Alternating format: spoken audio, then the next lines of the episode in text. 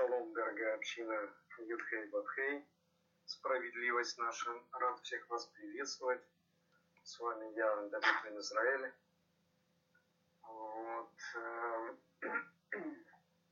Я сейчас тут пробую одну программу э, воспроизвести, начать с ней работать. Поэтому делаю запись, эксперимент. И немножко буду отвлекаться, смотреть, как она записывается сейчас в данный момент, потому что первый раз это делаю. И как бы от- отвлекаюсь немножко. Вот. К сожалению, что я раньше не, не смог проэкспериментировать, но думаю, все будет нормально. Вот. э, Сегодня у нас с вами будет урок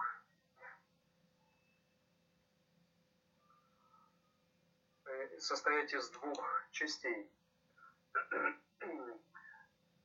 Я немножко охрип, много разговаривал и как бы посадил голос свой. Но я думаю, что мы справимся сегодня с уроком. Вот, э, урок сегодня у нас будет разделен на две части. В первой части урока мы поговорим с вами о различиях трех религий аврамических, как они сильно друг от друга отличаются, как они разнятся друг с другом, что препятствует э, такому разделению.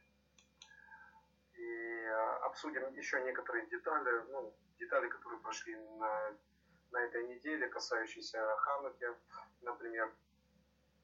Посмотрим немножечко на иной подход к, э, относительно Хануки как праздника, который обсуждается в иудаизме. И его нужно как бы тоже исследовать и понять для себя. Вот я проводил урок для Хануки, и вы поняли, что этот урок был не типичный ортодоксальный такой урок, но с подсмыслом, с таким. Вот сегодня я немножечко еще коснусь, обобщу, э, какие сегодня виды на Хануку э, в иудаизме. Вот. э, Еще мы с вами коснемся несколько интересных тем.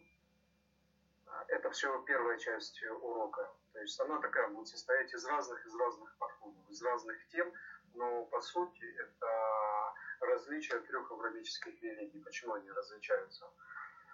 Вот все будет связано с этим. И во второй части мы с вами продолжим изучение заповеди. Мы остановились на 80-й заповеди, запретных заповедей, и пойдем с вами дальше. Вот. эм, С чего мы начнем сегодня? Мы начнем сегодня. Сейчас я открою еще. Мы начнем сегодня с вами. Ну, давайте начнем. Давайте начнем. Знаете с чего? А, Давайте начнем с поста, который написал, э, который я переслал от э, Михаэля Туваля. Михаил Туваль это ученый человек, ученый человек из Израиля. Ученый, что значит ученый? Ученый это человек, который э, разбирается с историей, это историк, который вникает в религии и дает свою оценку тем или иным событиям. То есть он писал про Павла, он писал про Юсифа Флавия и много еще чего писал. Вот. Человек, он больше светский, как бы это видно по самому человеку, я его давно знаю, этого человека, и его подход ко всему тоже знаю. Сегодня утром, э, сегодня утром или вчера утром, по-моему, сегодня утром, ви- видимо, вчера я получил, э, я получаю рассылку от такого журнала, как Лихай, и там в очередной раз Михаил пишет про Иосифа Флавия, как к нему относиться, и как к нему относятся в иудаизме. То есть в иудаизме его считают предателем, а, ну, по, по ряду причин. И в христианстве его больше возносят, потому что он говорил про Иисуса. А, сам он, будучи иудеем, а, представляет сам себя как вроде бы чуть ли не коином, и семи коинов, э, ну и так далее, целая история. И сегодня утром ну, было у меня время, я в очередной раз ознакомился с данной статьей о Михаиле, то есть я достаточно много слышал разных доводов, и Михаил его выставляет ну, в таком виде, то есть он больше э, себя позиционирует, сам Миша, э, с позиции иудея, хотя ну, по нему не скажешь, что он соблюдающий иудей, и так далее, и так далее. Себя он так позиционирует. А про Иосифа Флавия говорит, что он как бы не соблюдающий иудей, и только то время, как он оказался в Риме, он стал соблюдающим иудеем, а жил он в эпоху второго храма, в эпоху разрушения второго храма. А, Иосиф Флавий описывает эти события. И начало его как бы описания истории, он был историком, начало его описания истории показывает его, что он возвышает храм. И спустя 20 лет уже совершенно другой Иосиф Флавий, который возвышает уже заповеди и Тору. То есть, находясь в Риме, он начинает уже воспевать большие заповеди Тору. И вот нерелигиозно особо человек, как Михаил Туваль, говорит о вроде бы тоже нерелигиозном а, а, Иосифе Флавии, и делает ему оценку, то есть, ну, как к нему относиться, с положительной стороны или с отрицательной стороны. И, в общем, там целая история. Я давно не заходил на страницу э, к, к Михаэлю. Я с ним, собственно, ни в друзьях, ни, не состою. Сегодня он меня отправил в банк. А, не в банк, а в бан. А, то есть, ну, он блокировал меня полностью. Я давно знаю его статьи, знаю его такие очерки, которые он у себя на странице делает, ну, слушал его какие-то лекции. Вот. Ну, знаю, что он себе позволяет выражаться матом и так далее, публично, как бы. Э, ну, такое отношение, как бы у меня с этим, ну, это неприемлемые вещи для меня. Почему? Потому что, я думаю, не стоит вам объяснять, почему, потому что то, что из нас выходит, это выходит из нашего сердца. Если в сердце есть э, ну, такие, назову так, некошерные слова, совершенно, некошерные, их э, применяем мы еще и публично, на публике, тем более, что мы являемся учеными, которые позиционируемся как э, иудаизм, или как религию, или как Божий народ, есть, ну, когда человек говорит, что он еврей, э, тут уже автоматически как бы люди начинают э, еврейство сравнивать с религиозностью. Потому что как бы вроде бы это одно и то же. Вот. На самом деле не всегда это одно и то же, должно быть одно и то же, но это не всегда одно и то же. Поэтому можно быть евреем, при этом быть и антисионистом, и антисемитом, и эм, антирелигиозным, и атеистом, то есть ну, целый букет. Вот. И в очередной раз я вижу одну замечательную статью, собственно, я про нее сейчас хочу поговорить. А, суть этой статьи, чтобы вы понимали, мы будем говорить про три религии. И там а, Михаил поднимает а, свой разговор о очень замечательном человеке, о Якове Баркли. И Михаил описывает этого человека. Казалось бы, ну вот описание, сам э, Михаил увидел в нем замечательного человека, то есть неординарного человека, и много-много-много, что можно про это сказать. Но что самое интересное, что он подводит, э, сам-то Михаил ничего не подводит, а сам Яков подводит такой итог в своей статье, что он не нашел э, настоящего христианства, как здесь он выразился. Сейчас попробую найти. Где это написано у него?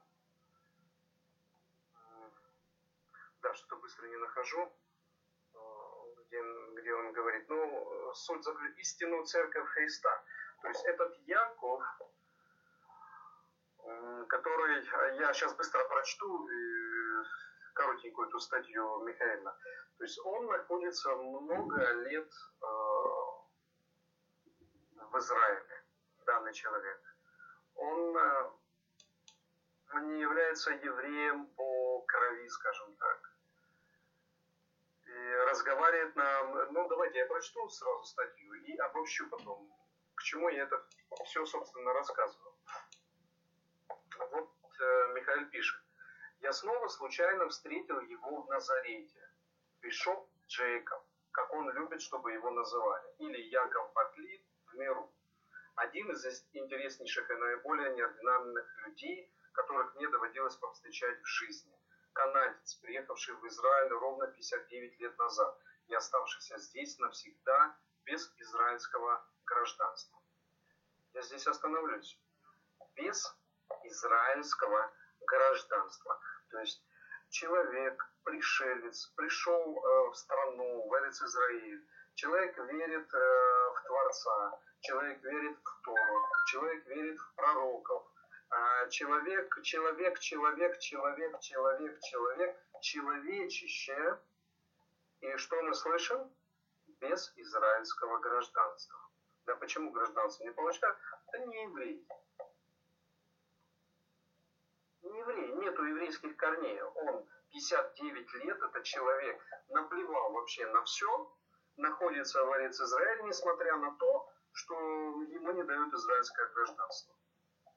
По папе, как он говорит, Гой Гамор, по маме из потомков вавилонских экзилархов и самого пророка через линию Фатимы а, и Али ибн Абу Талиба, то есть он э, происходит корнями своими, и корни его восходят к самому пророку Мухаммеду. Он был католическим, а затем греческим православным монахом. Учился в Риме, если не ошибаюсь, на Афоне. Потом присоединился к Несторианской церкви, после чего перешел в русскую катакомбную церковь, где был назначен епископом Иерусалима, Святой Земли. Сегодня рассказал мне, что теперь он в русской старообрядческой церкви, где он тоже уже епископ. Помешан на туринской э, плащанице, говорит о ней, как ребенок, получивший в подарок новую машинку Аски. Дальше. Яков в совершенстве владеет французским, английским, итальянским, новогреческим, ивритом и арабским, и, наверное, другими языками, но я не спрашивал то, что я перечислил, сам слышал также в совершенстве знает древний иврит, то есть Тару читает э, в совершенстве, Тару, пророков, если, конечно, у него есть, я думаю, у него есть, потому что видно по человеку, что он э, э, глубоко любит Бога. Несколько диалектов арамейского, включая сирийский, древнегреческий, латынь, классический арабский. На иврите всегда говорит схет и айн. Если скажешь на иврите что-либо неправильно – как израильские дети говорят, он тут же поправляет. То есть у человека огромный запас знаний. Вы себе вот просто можете помыслить, человек разговаривает не просто на иврите, как э, сегодня там выучили некоторые ивриты, начинают толковать Тору, потому что они выучили иврит. Но при этом не владеют совершенно древним ивритом и понятия не имеют, как правильно Тору изучать. Но люди становятся уже преподавателями Торы, они а, в том, другом, в третьем, четвертом, десятом, сотом месте, они преподаватели Тары. Э, при этом не имея на это ни знаний, ни разрешения, собственно, ну и так далее.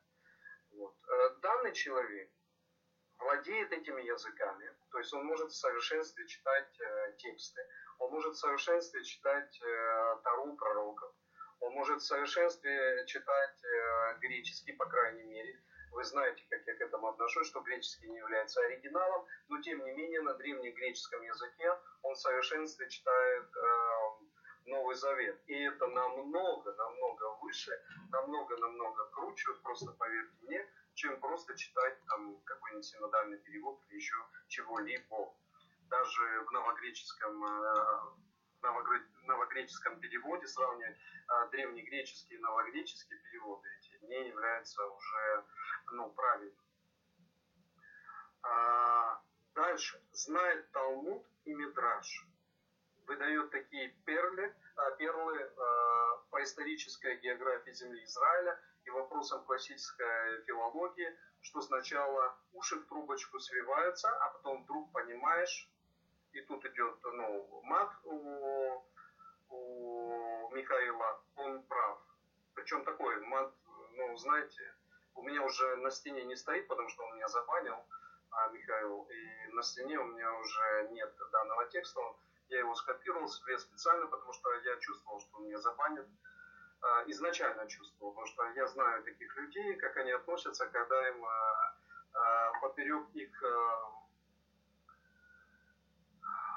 их высокомерие в познании, когда им говоришь, что вот это вот нехорошо делать. И он говорит, ты мне вызывающе это сказал, поэтому я тебя отправляю в ад. То есть я знаю категорию этих людей, поэтому я заранее уже для себя скопировал этот текст, ведь потому что ну, знал, что чем это может обернуться. Знаю, как человек может реагировать, знаю, что ему это может не понравиться, он э, скажет, кто ты такой, чтобы ты мне там что-то рассказывал. В общем, так оно и произошло. Я думал, он меня вчера еще забанит. Я вчера пост выставил, он меня сегодня забанил и написал там для меня. Ну, я сейчас э, расскажу, что он написал. А, то есть Михаил продолжает там, ну, блин, так, э, я так говорю, блин, он прав. Обладает феноменальной памятью и рассказывал мне истории из жизни, начинавшиеся типа 12 июля 1961 года. Был я в деревне э, Джинфа, и местные христиане рассказывали мне, что еще их родители говорили на арамейском.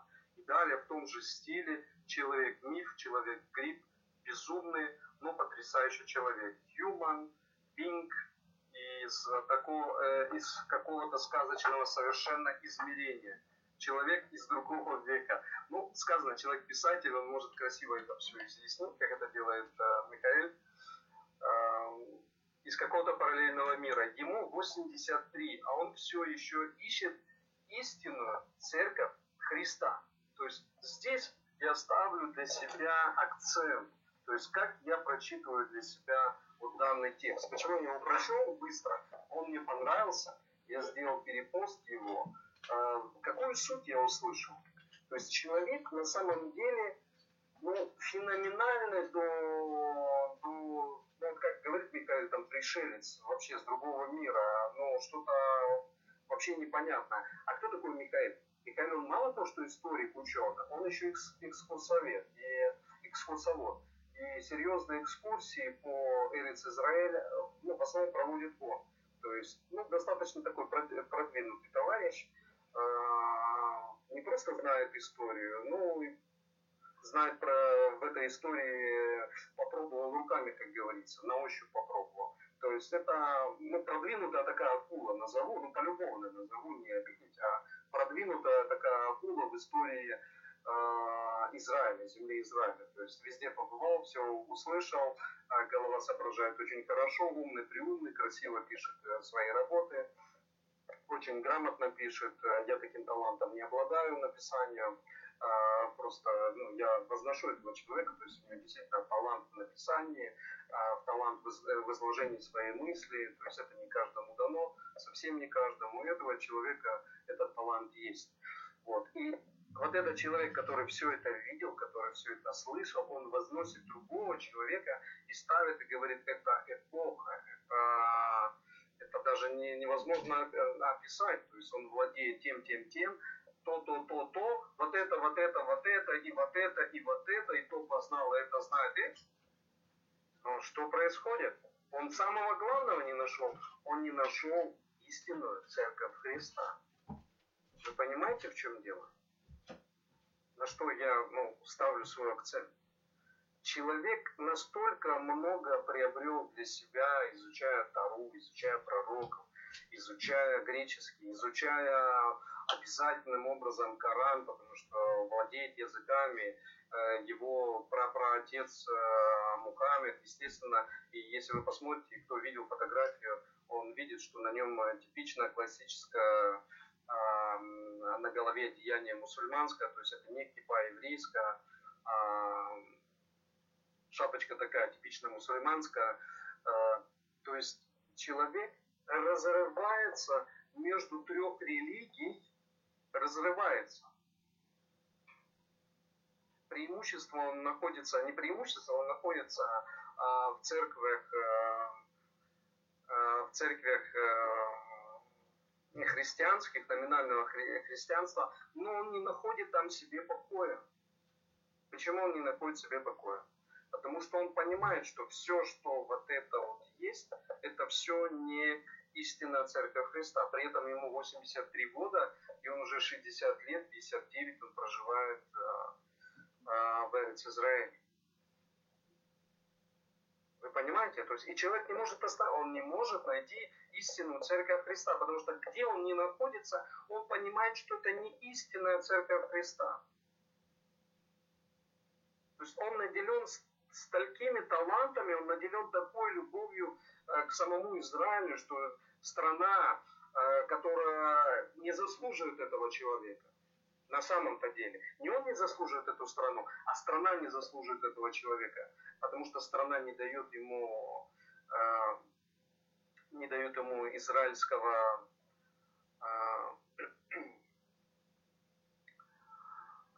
не дает ему израильского гражданства. Почему не дают израильское гражданство? Потому что а, теми законами, которые сегодня а, в Израиле работают, это не законы Тары, это не законы веры, это законы мирские, это законы того иудаизма, который существует, который ограничивает. Он не впускает в себя никого. Нам никто не нужны. Мы не хотим, как говорят ортодоксальные иудеи, мы не хотим, мы отговариваем геров, не евреев мы отговариваем, чтобы они входили в иудаизм. Мы их отговариваем. Мы этим занимаемся конкретно, даже плюс ко всему мы построили религию, которая называется э, потомки Ноя, и отговариваем этих евреев вступать в иудаизм. Да, мы говорим, вы уже в иудаизме, если вы соблюдаете вот семь законов Ноаха. Ну, это не означает, что вам нужно ехать в Израиль, что вам здесь нужно жить, что вам нужно переселиться. То есть из-за таких вот статусов, из-за вот таких положенцев и, и положений, вот такой человек вынужден страдать в Эрец Израиль. То есть он не может соединиться с этой землей по-настоящему, потому что тот, кто выдает законы, и во главе стоит премьер-министр, потому что он основа законодательства страны. Он законодатель главный, все остальные под ним идут. И вот такой законодатель, который стоит во главе государства, он не позволяет данному человеку, который любит Израиль, который, несмотря на все запреты, проживает в нем 59 лет, не имея ни гражданства, ничего, он любит э, Егушуа, Христа, Машеха, и не может найти во всем Израиле его церковь. Уж поверьте, он наверняка знает все общины. И мессианские общины знает, и все остальное. Все он знает. И Михаил продолжает про него. Так, где я остановился?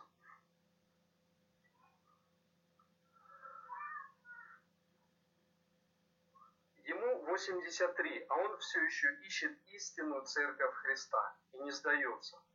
Как-то лет 10 назад я пригласил его домой на Седер Песах и попросил его прочитать э, Хадгадья с выражением. В предыдущий раз я случайно встретил его в Назарете, но он меня не узнал. И я очень расстроился, потому что подумал, э, и ну, здесь он матом уже говорит, Михаил, это было печально. Я давно искал его, а на телефон он не отвечал. На сей раз он узнал меня, даже прослезился. Меня он обычно называл Абу Двир из-за старшего сына.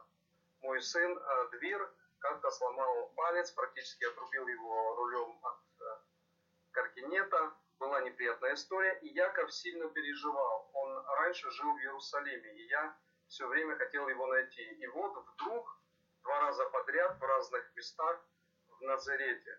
Может, это пришелец какой-то. Может, это пришелец какой-то. И да, когда-то я думал, что он придурок.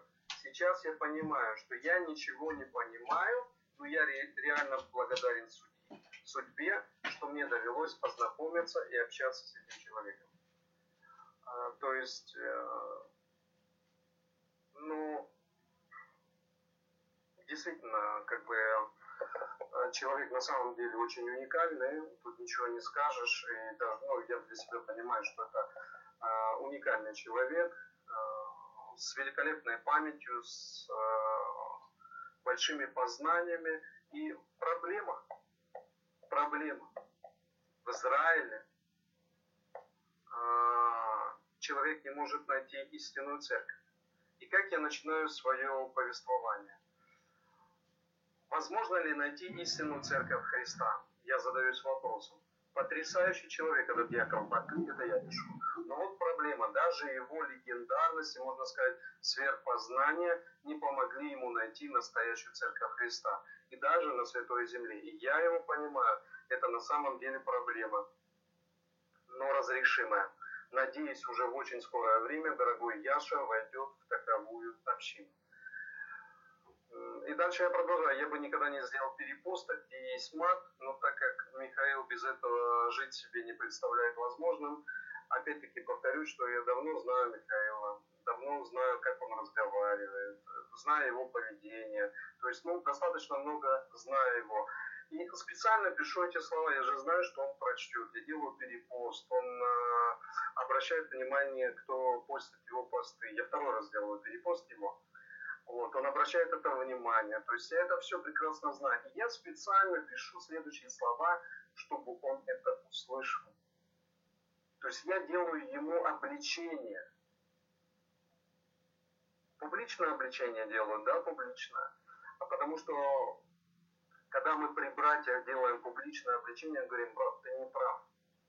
Человек начинает задумываться. Когда мы говорим наедине, человек не всегда задумывается. Тем более наедине мы с ним не друзья, ничего, никак. Ну, просто так, где-то чего-то каким-то образом в интернете пересекаемся. Ни больше, ни меньше. Но я хотел, чтобы он услышал эти слова. Я хотел, чтобы до него дошло это обличение.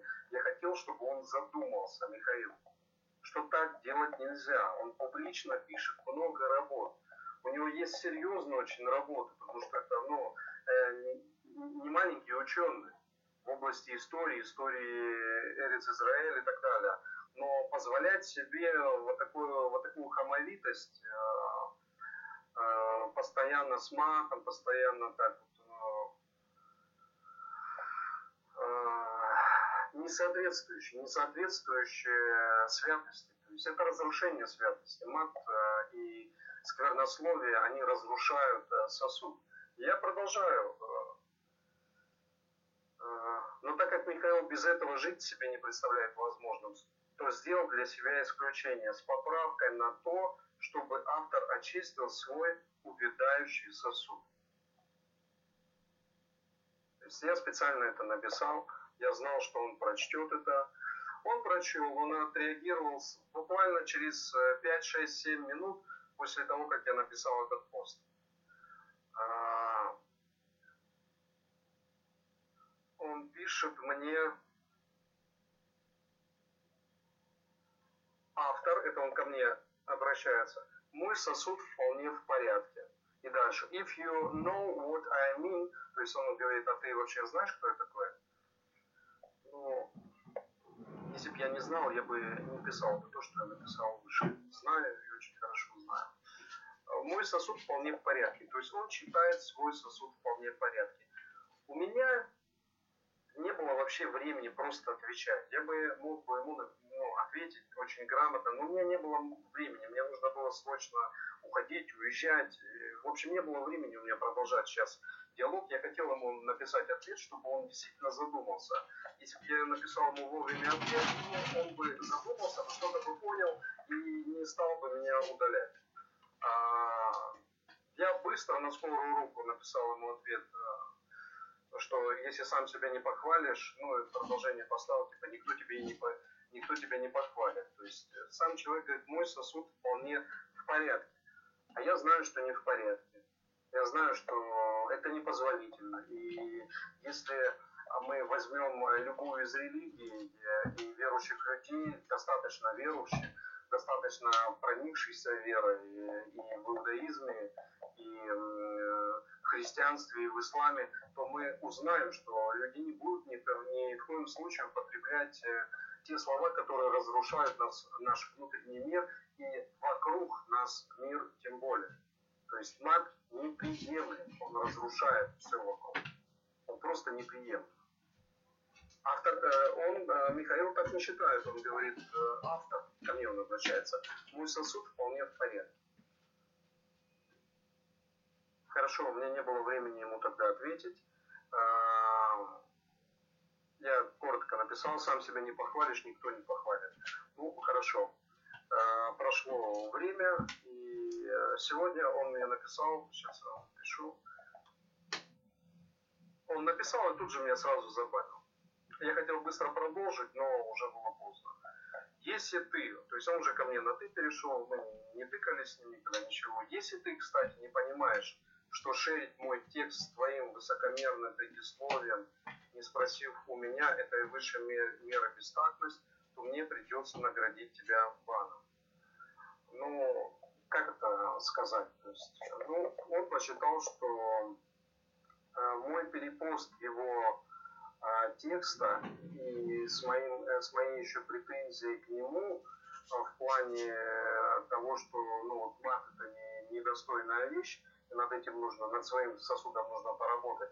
Это бестактность, и из-за этой бестактности мне, я тебе награжу, я тебе блокирую. То есть моя любовь к тебе на этом закончится. Я тебя блокирую. Все. То есть э, что я хотел? Я же мог не писать человеку, вот мне мат, там, я мог, мог просто написать, ребята, извините меня, пожалуйста, но мне не нравится мат. Единственное, что вот мне не нравится, да, вот пост мне очень нравится, симпатичный пост. Все здорово Михаил написал. Я мог бы так написать это. Э, но тогда бы я пролицемерил против себя. Вот, честно говорю, я бы пролицемерил против себя. А я не могу пройти против себя, и я хочу человеку донести, что этого делать нельзя так как мы с ним не друзья, в личку ему написать не могу, потому что ну, у нас нет с ним сообщений. Человек, э, люди, когда они не друзья, в личку он не получит. И даже если бы я в личку ему написал, ну, поверьте, он сказал, а, что? Слышь ты, а ты чего такой? А, то есть он бы не, не отвечал ничего, ну, такая категория людей. А здесь он вынужден был задуматься, потому что это было сделано прилюдно. А вы знаете, как э, в храм приносили люди э, жертву за грех.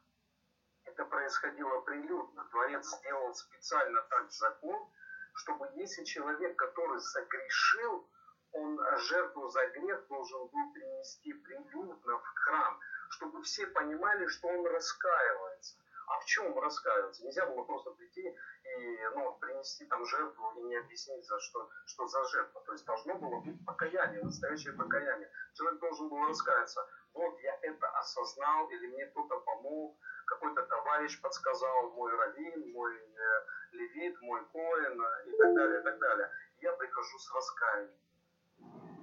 И все должны увидеть, вот человек раскаялся, он принес жертву. То есть это было на виду, на виду всего священства, которое было при храме, а на виду всего народа. Это не пряталось где-то по сусекам э, и так далее. То есть это происходило на виду. Человек приходил перед всем народом в покаяние. И это достойно уважения. Человек, который этого не делал из-за своего там, вот, как на меня посмотрят, как, что про меня подумают и так далее, мне неудобно. А это, а это называется ну, хуже, намного хуже, э, чем э, чем перейти свою вот это вот э, какое-то неудобство, свое какое-то, как на, на меня посмотрят, да лучше я прикину, что я этого не делал и так далее. То есть ты не раскаиваешься совершенно, и ты становишься преступником закона. И проще человека, когда ты обличаешь человека, делаешь обличение ему, ему проще тебя выкинуть, забанить и расстаться с тобой, чем исправить себя. А Таран нам говорит обличать ближних своих. И Новый Завет говорит обличать ближних своих. Он не говорит, что не, не, не надо ни в коем случае. А наоборот, обличайте, даже гнушая своей одеждой. То есть даже можете разорвать и сказать, ты не прав, ты нарушаешь, ты нарушитель. То есть они боятся говорить нарушителю, что он нарушает. А что сегодня происходит? Ты говоришь человеку, вот ты конкретно нарушаешь заповедь. Вот конкретно, вот это вот есть нарушение. Там, вот это, а, там какой-то пост, где есть там э, идолопоклонческие вещи, конкретные идолопоклонческие, там фотографии, все, это нарушение. И тебе ответ э, идет сразу, знаешь что, тут что, кто ты мне такой указываешь? Да пошел ты в бан. И банят меня. То есть члены нашей общины. Их много. И, и сейчас, вот, и тогда, и вот тогда, кто-то за одно забанил, кто-то за другое, кому ты говоришь, брюки не надо одевать там, а, или еще что-то, они, а, а, знаешь, ты будешь там это, вот это, вот это, э, мы с ними не готовы расстаться, поэтому лучше мы тебя в бан отправим, чем, э, чем себе что-то изменим. Вот что происходит. То же самое с данным человеком. Написал хороший пост, все замечательно.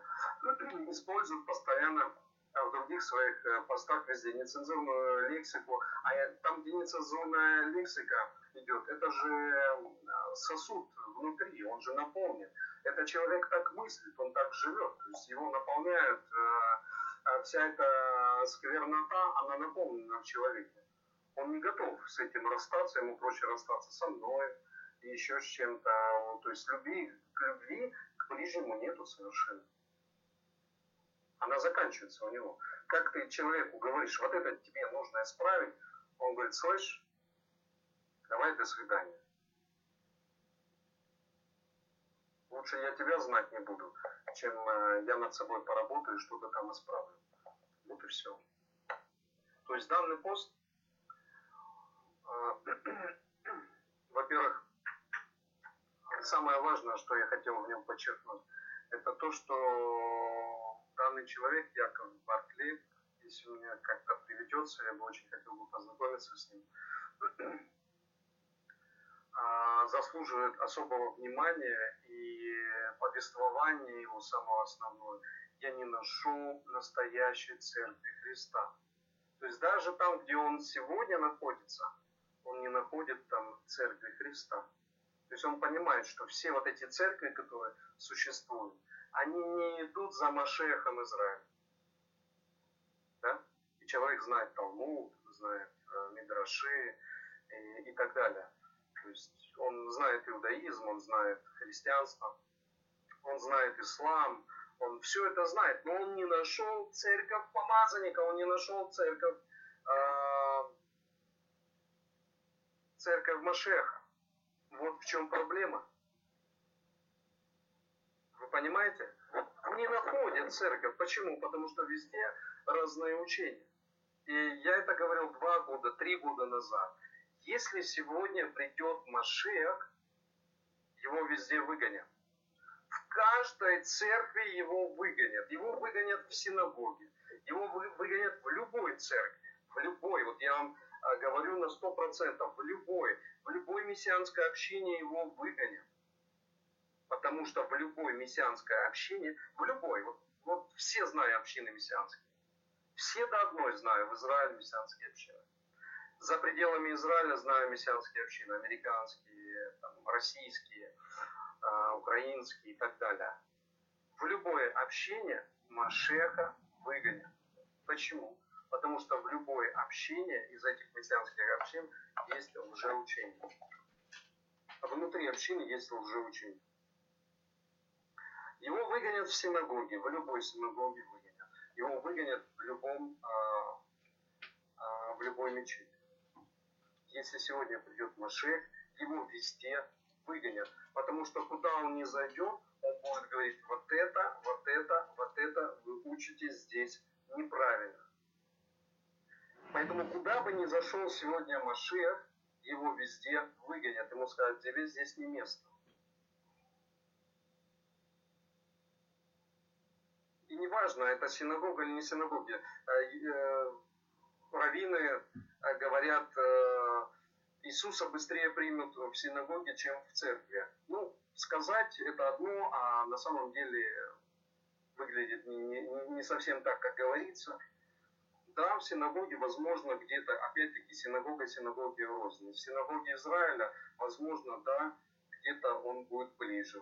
В синагоге России или Америки будет намного-намного дальше, потому что это разные синагоги, это разный уровень соблюдения. Совершенно разный. То есть это разный иудаизм. Кардинально разный. Если э, синагоги э, Галута, они переполнены Галутом внутри этих людей, всем. Там, там нескончаемая нечистота. Ее настолько там много, что ее намного меньше в синагогах Израиля.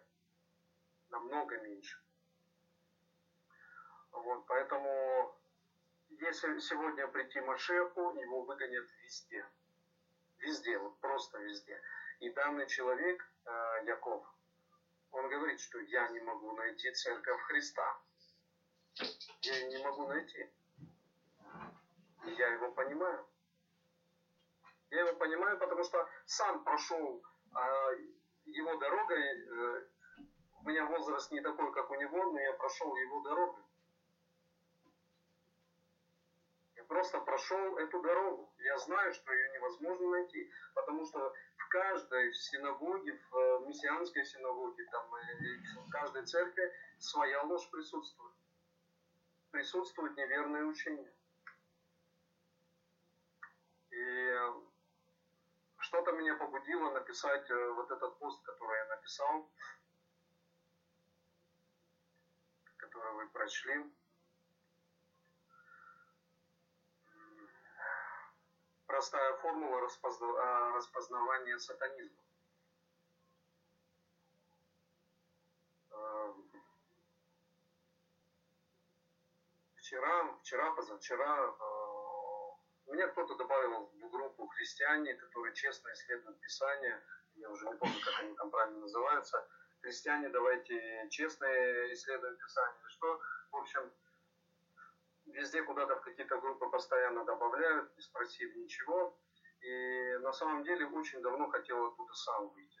Вчера меня, вчера меня оттуда а, уже выкинули. Ну, по-другому я это не, зову, не назову, меня выкинули оттуда, то есть забанили из этой группы. Пост, который, а, на, на, под которым я начал вчера писать, я видел уже дней 10, как он там появился. А, пост говорит об обрезании. Обрезание, обрезание, то есть учил ли Павел обрезанию или нет? Павел учил обрезанию или нет? А против обрезания он учил или нет? То есть этому посвящен пост, написал его а, Коваль, насколько я помню. И вот он там пишет, что Павел не учил против обрезания. То есть это означает, что нужно всем обрезаться. Ну, если исследовать его пост, то получится, всем нужно обрезаться. Павел не учил против обрезания. Почему возникает такой вопрос? Почему не возникает вопрос, учил ли Петр против обрезания или не учил? Учил ли Яков, брат э, Машеха, против обрезания или не обрезания? ни у кого не возникают таких вопросов, да? идиотских. На самом деле это идиотские вопросы. Потому что обрезание это завет с Творцом, и надо быть просто невеждой, самым настоящим, чтобы говорить, отменяется обрезание или не отменяется. То есть это надо быть полным невеждой.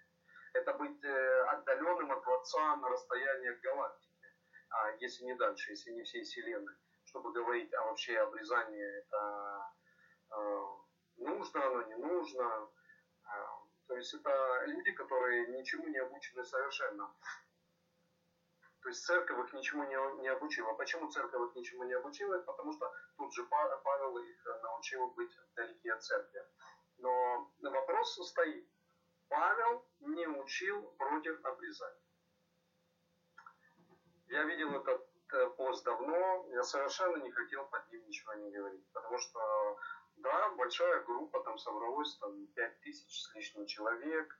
Э, вот они там всякие вопросы поднимают. Все ну, последние вопросы, которые там поднимаются в течение месяца, я их все видел.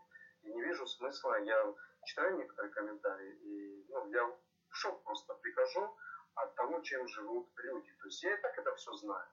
Но я понимаю, что христиане не собираются честно о чем-то поговорить, потому что они не знают э, про то, что они хотят поговорить, они не знают, по сути, ничего толком.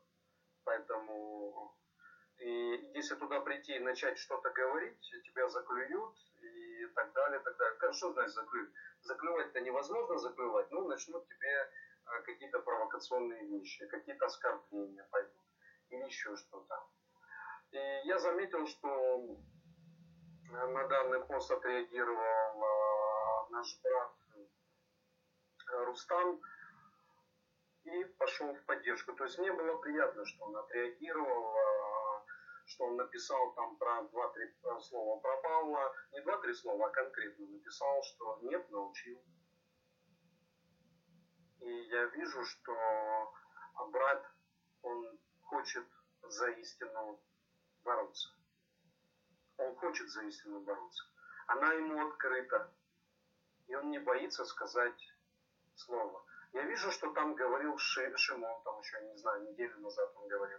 Я вижу совершенно другого Шимона. То есть не тот Шимон, который был здесь, не тот Шимон, которого я назвал Шимоном, а это другой же Шимон. Он э, поет уже ну, какие-то другие песни, э, потому что вновь там уже общается там, где общается и он уже лояльно на все так смотрит, и все. Мне это неприятно. Честно, неприятно, обидно, что... А, и причем то, что он говорит, там, ну, оно не, вообще оно до, до людей не доходит и не дойдет.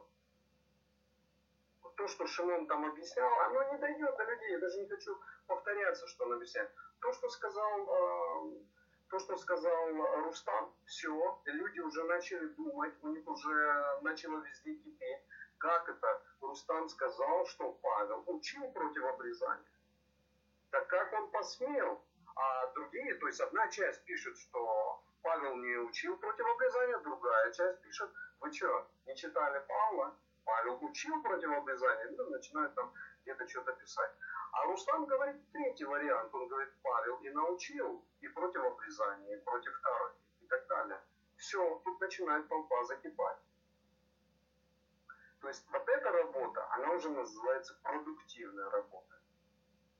То есть здесь люди начинают думать, начинают копать, начинают э, чего-то взвешивать. И как получается, что с одного источника исходит и одно, и другое. А ведь на самом деле Павел учил против обрезания. Павел учил против обрезания не евреев.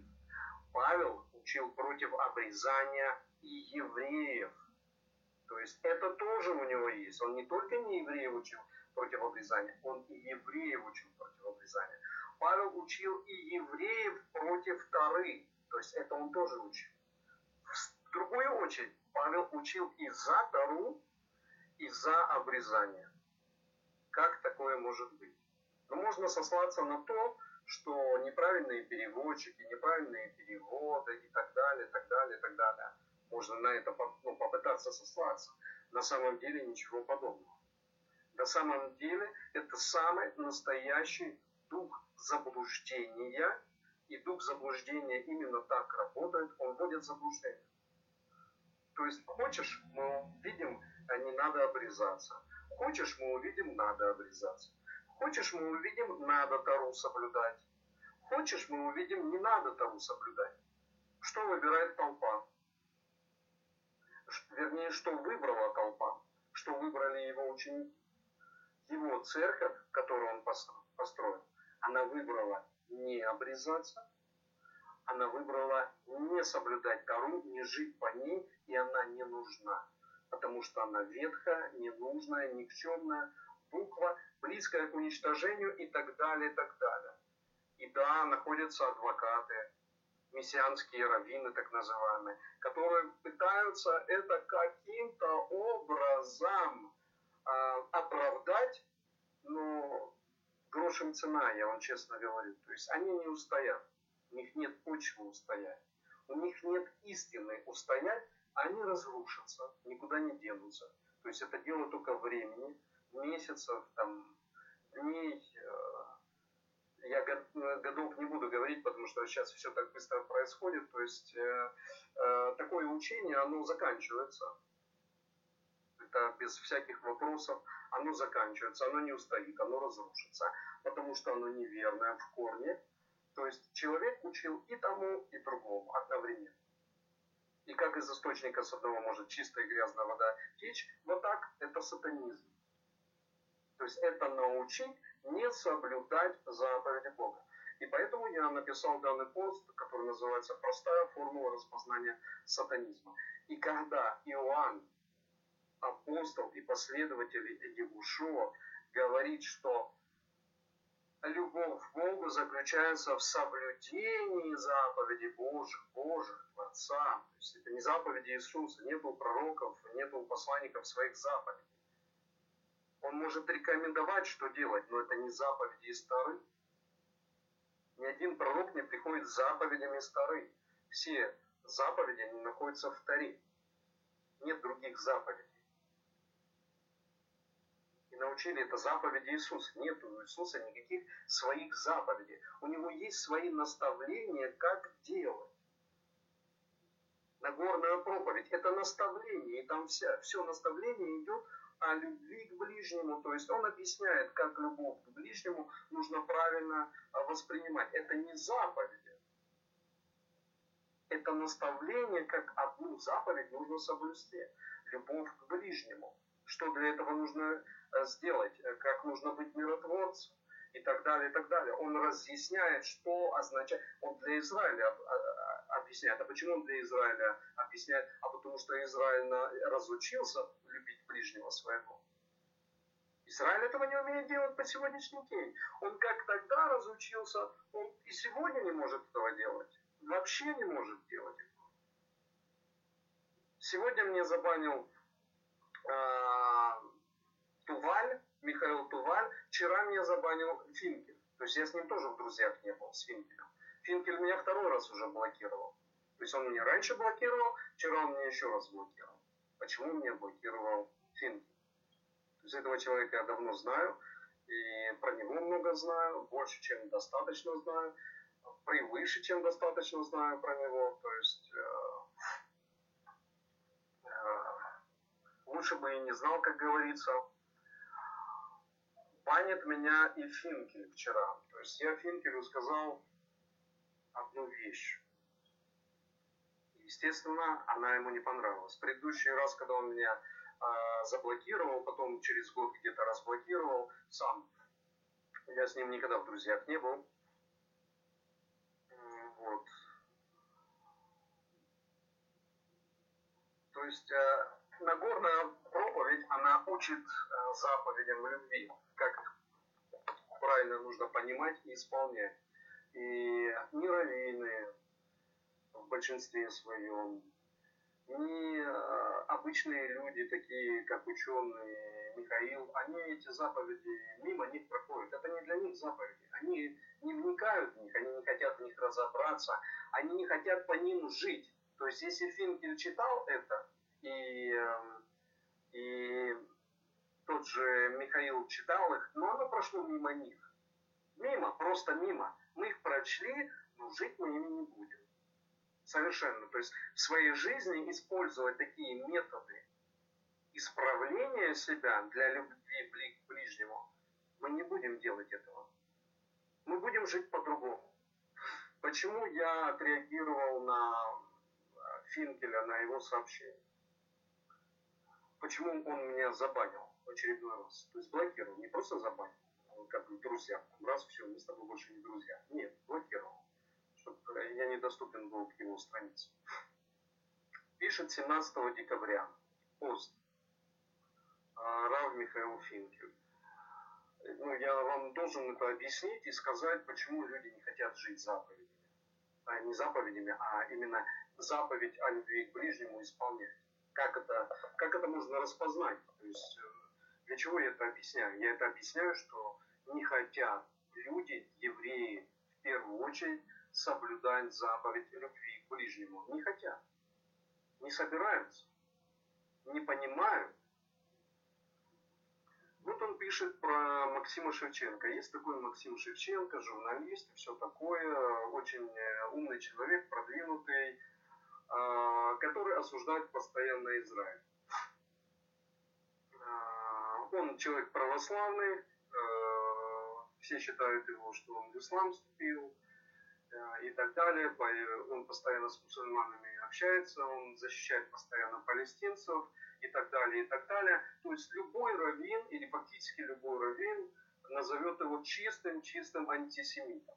То есть если ты в сторону, говоришь в сторону осуждения раввинов или в сторону осуждения демократического Израиля что-то, что-то, что-то, а насколько я знаю, вроде бы Шевченко, он по отцу тоже является евреем, вот, то ты автоматически становишься все занозой, самым главным антисемитом, и тебя будут заклевывать, заклевывать и заклевывать. То есть попробуй только сказать на Израиль. Опять-таки, чтобы разобраться, что есть Израиль и что есть народ Израиль. Если мы посмотрим сегодня на Израиль, мы должны определиться и полностью для себя понять, что то, что есть сегодня Израиль, это не народ Израиль есть это не та заповедь, которая есть. Тот, кто тебя благословляет, благословлен будет, благословен будет. А тот, кто тебя проклинает, проклят будет.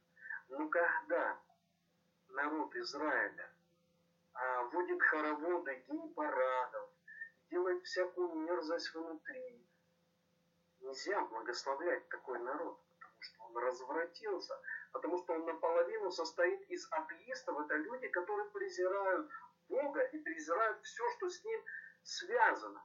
Поэтому Шевченко Максим имеет прямое, припрямое для себя поручительство и возможность говорить, что тот Израиль, который сегодня есть, это недостойный Израиль. И этот Израиль я не воспринимаю всерьез. Он имеет полное на это право, потому что на самом деле Израиль в том виде, в котором он э, сегодня состоит, что он людей не принимает туда. Израиль должен принимать всех, кто гер, прозелит приходит, Израиль должен впустить его, потому что э, Тора нас этому учит. Если человек хочет прийти к тебе и жить по твоим законам, пусти его. А у нас Израиль не пускает. И вот он, Яков, Яков ходит по Израилю вот уже 60 лет бедный говорит, я и церковь Христа не нахожу, и, и гражданство он там не получает. Почему? Да потому что он никто для этого Израиля. Никудыш не он. Достойны там Иерусалима недостойны, того недостойны, всего недостойны. Жить здесь и начинается деление, начинается это, потому что эту религию не принимают всерьез. С христианством такая же история. То есть мы не принимаем Иисуса, все, которые под Иисусом, все плохие как бы они ни выглядели, евреи они, не евреи, они все равно плохие. И ладно, я понимаю, когда это говорит э, Равин какой-то откровенно и чисто, он в это верит, он так научит, и все. Но Финкель так не говорит, Финкель говорит, христианство это наши братья, и ислам это правильная религия, это наши братья. Но когда приходит с ислама кто-то и говорит, слушай, а вот здесь вот это неправильно, он говорит, в бан тебя, в тюрьму у тебя, и так далее. Можно с такими людьми о чем-то вообще а, разговаривать или о чем-то договариваться, если у них ненависть идет впереди них. То есть есть знание, но ненависть идет впереди. И ненависть делает свою работу.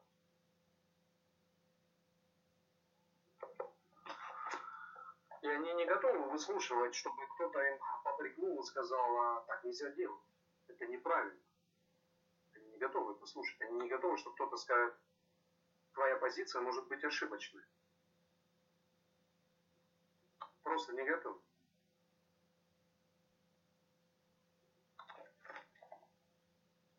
Хорошо, друзья, давайте с вами пройдем хотя бы несколько заповедей сегодня.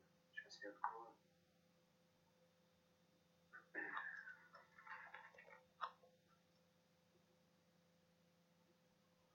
Из э, группы, а, вот это «Христиане, давайте честно поговорим», меня забанили оттуда, э, поднимался вопрос там про, про обрезание. После того, как немножечко там выступил так прям чересчур. Начали меня там обзывать, то есть все, пятое, десятое. То есть в ход идут одни и те же инструменты. Если мы в чем-то не разбираемся, то давайте будем оскорблять. Он еще и про ислам что-то, ну люди заходят на страницу, посмотрели. Он там еще и про ислам что-то. Ой, еретик, все, на Павла гонит, э, про ислам что-то говорит, все. Люди не готовы разговаривать ни о чем, все, забанили. Э, то есть я сам собирался оттуда уйти, но думал, ладно, ну хорошо, я посмотрю, о чем христиане хотят поговорить. Ну вот начали христиане говорить про, а, начали христиане говорить про, а, про надо обрезаться или не надо. Человек написал пост, надо обрезаться. Пришли одни сказали, да, поддержали. А, ну, там 5 тысяч поддержало, там человек 40. Другие пришли сказали, вы что, ума рехнулись, вы что там, и такие вещи начинают писать это вот это вот мужикам отчекриживать, да на кое это нужно. И Игорь там мессианский, э, мессианик у него фамилия, он, э, ну, я еврей, но я не обрезаюсь, это уже не нужно. Вы посмотрите, что Павел здесь написал, и это уже не нужно. Сколько можно это слушать, а? Это бред нескончаемый вокруг Павла. Сколько это можно слушать, когда дух заблуждения уже ум, разум переполнил этих людей. Они не понимают, что одна и та же личность говорит постоянно себе что-то э, противоречащее. То он говорит за закон, то он говорит против закона. То он говорит за обрезание, то он конкретно говорит против обрезания. Он конкретно говорит против закона для как евреев, так и не евреев. Он конкретно говорит против обрезания как для евреев, как не евреев. И при этом обрезает человека, обрезает его еще ради иудеев не обрезает, потому что что значит обрезает? Он что, Моэль? Он сам никого не обрезал. Я обрезал там тому. Ты упал с этого, что ли? Ты что, Моэль? Что ты обрезаешь? Я обрезал. Ради иудеев. Не обрезал, потому что нужно делать обрезание евреев. Там по маме он еврей, я по папе не еврей. Типа, я обрезал ради иудеев, ну, чтобы им там спокойнее было. Что за отношение к закону, к завету с Творцом? Это уму просто непостижимо, моему непостижимо. А у них нормально, они это все так кушают, кушают. Где им разобраться а, в серьезных вещах? Я знаю, что сейчас брат Карлен должен уйти там на урок иврита. Вот. Но я все равно сейчас несколько минут, мы хотя бы 10 сейчас и тоже отключусь, как бы два часа постоянно а, ну, полного контакта, как говорится, а, урока с моим полуохрипшим голосом ну, немножечко, я думаю, достаточно будет. Я думаю, что учение сегодня было в чем-то понятно. Так, на 80-м мы остановились с вами. Пойдем дальше. 10 час пройдем сегодня заповедь. 80 Не всходить к жертвеннику по ступеням. Исход 20.26. 81. Не гасить огонь жертвенника. То есть Левит 6.12. Огонь на жертвеннике должен всегда гореть. Не приносить никаких жертв на золотом жертвеннике. Исход 39.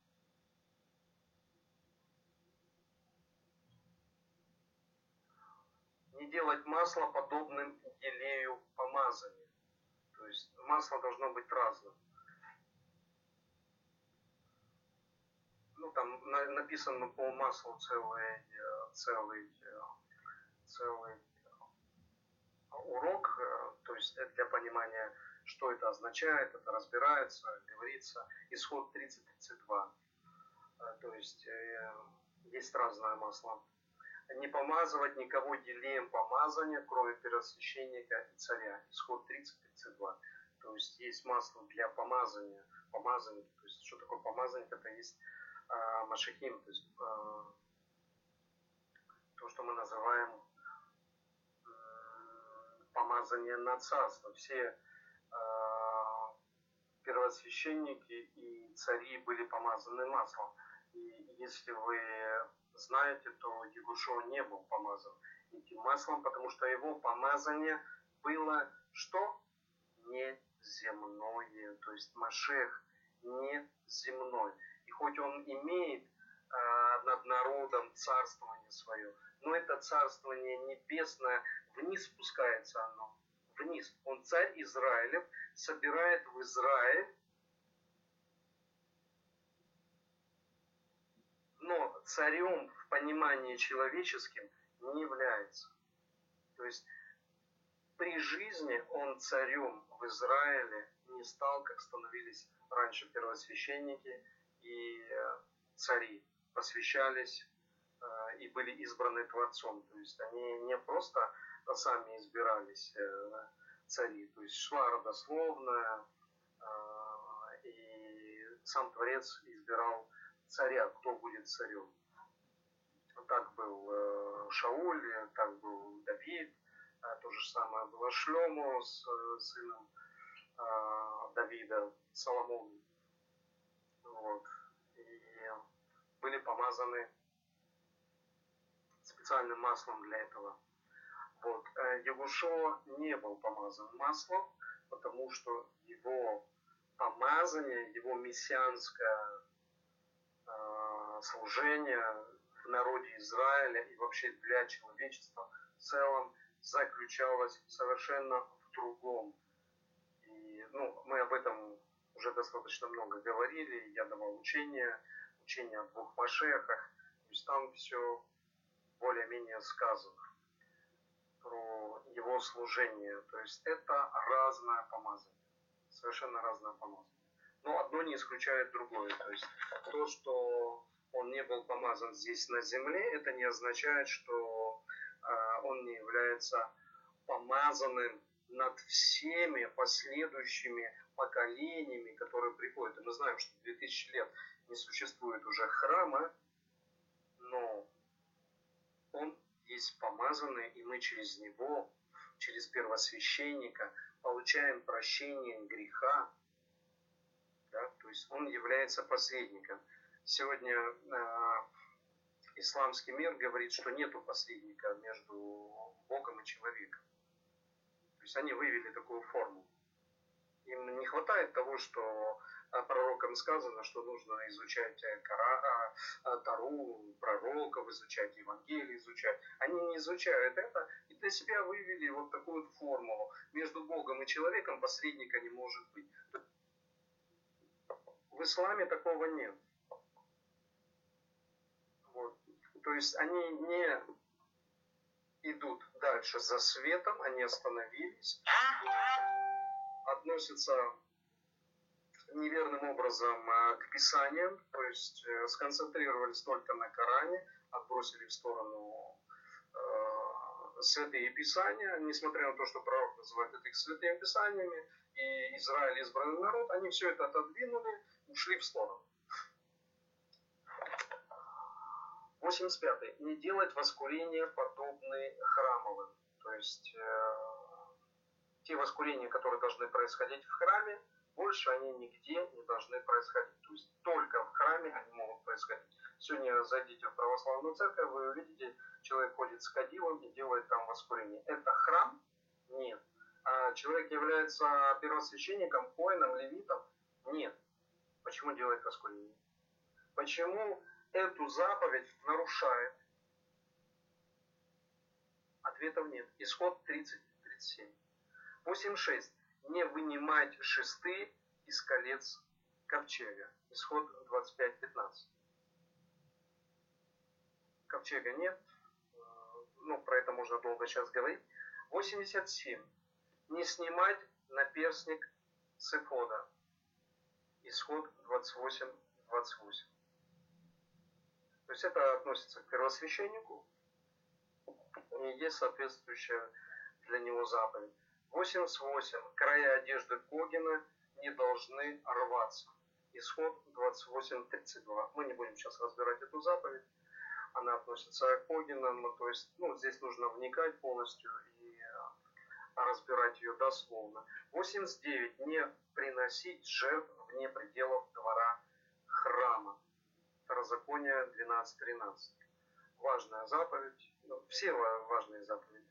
90. Не приносить в жертву животных вне дворов храма. Левит 17, 3,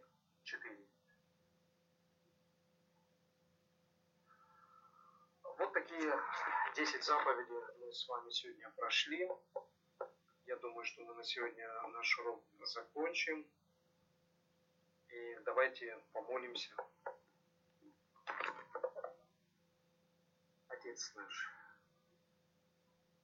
вечно живущий на небесах, да светится имя Твое, Ютхей Вавхей, да будет воля Твоя и на, на небесах, и на земле, как на небе.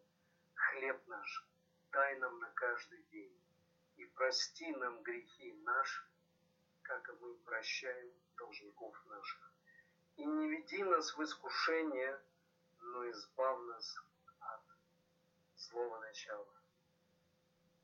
Ибо все твои заповеди, и все твои силы, и вся воля принадлежит только тебе. Нет силы, которая независима от тебя. Поэтому мы читаем Шма.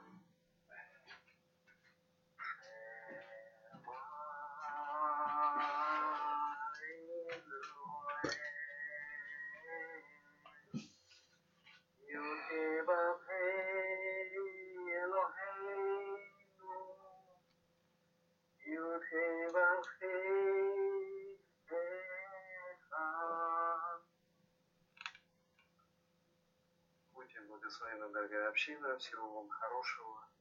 До следующего урока. Шалом.